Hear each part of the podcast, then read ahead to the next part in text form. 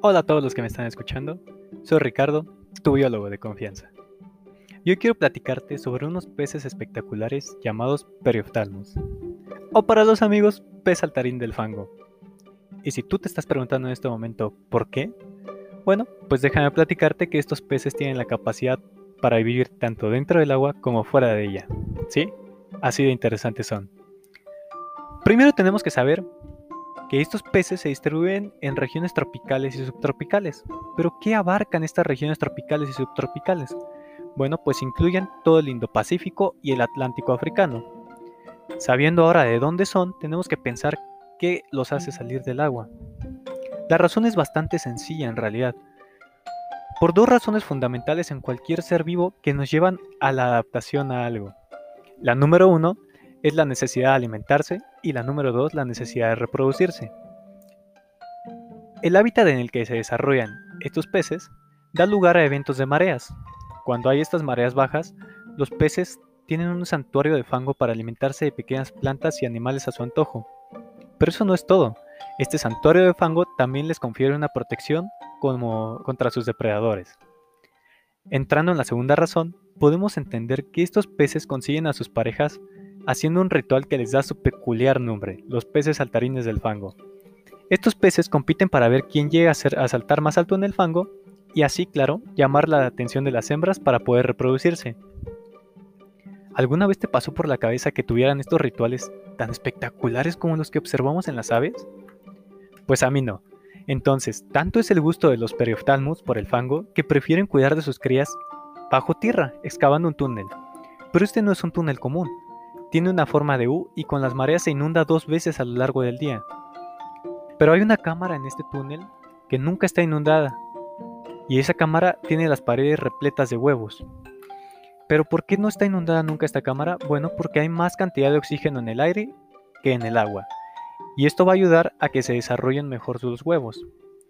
Cuando queda poco aire en la cámara, el pez saltarín sale de la madriguera, toma una amplia bocanada de aire y la lleva directo a la cámara de los huevos. Y sí, déjame decirte que esto es mucho trabajo, porque tiene que hacer esto más de 100 veces a lo largo del día. Y todo este esfuerzo de estos peces es para mantener a sus huevos con las mejores condiciones y así asegurar su descendencia. Pero ya que me escuchaste los aspectos más particulares, déjame decirte que para todas aquellas personas que son bastante curiosas, les voy a contar un poquito de cómo logran hacer estas hazañas. Estos peces son considerados peces anfibios, y la clave de las adaptaciones para vivir en tierra fue encontrada en Periophthalmus sobrinus, ya que al estudiarlo descubrieron su increíble capacidad para respirar de manera bucofaringia y cutánea, también como de respirar branquialmente. Increíble que tenga estas tantas formas de poder respirar de alguna manera. Además de que esta adaptación a la respiración, se comprobó que estos peces tienen un rango menor de pérdida de agua por evaporación que la mayoría de los anfibios. Y te preguntarás cómo lo hacen si los anfibios están diseñados para vivir en todo terreno, dentro y fuera del agua. Pues sí, todo esto es gracias a la superficie del cuerpo y las escamas que rodean su cuerpo. Estos peces son increíbles, y una de las sorpresas al estudiar estos peces es también la capacidad de resistencia.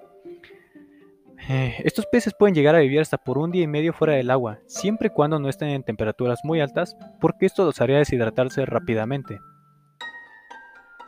Estos peces presentan una falta de síntomas del síndrome del buceo. ¿Pero por qué presentan la falta de síntomas? Bueno, pues esto es gracias a sus adaptaciones respiratorias. En resumen, no presentan cambios significativos ni en sus proporciones metabólicas ni en su ritmo cardíaco, todo esto mientras entran y salen del agua como si nada. Son todos unos expertos para cambiar de ambientes complejos contrastantes. Y dejamos lo, eh, lo mejor para el final. Estos peces tuvieron que sufrir adaptaciones morfológicas para adaptarse de esta manera a vivir en tierra. Y una de las partes que más cambio sufrió fueron las aletas pectorales, que ahora están dispuestas de manera vertical en el cuerpo y conectadas por al menos cuatro elementos radiales de cartílago. ¿Qué hacen estos elementos radiales de cartílago? Bueno, pues van a ayudar a que los peces puedan ejercer una mejor fuerza sobre el suelo. No solo las aletas sufrieron estas modificaciones, también la pelvis tuvo un gran cambio y ahora en vez de encontrar una pelvis normal, encontramos un domo pélvico, que ayuda a ejercer más fuerza sobre la parte posterior del cuerpo del pez para que así pueda impulsarse y lograr conseguir una pareja. Y si después de todo esto no crees que estos peces merecen un lugar en el podio de las especies más peculiares, ¿escuchaste todo lo que dije?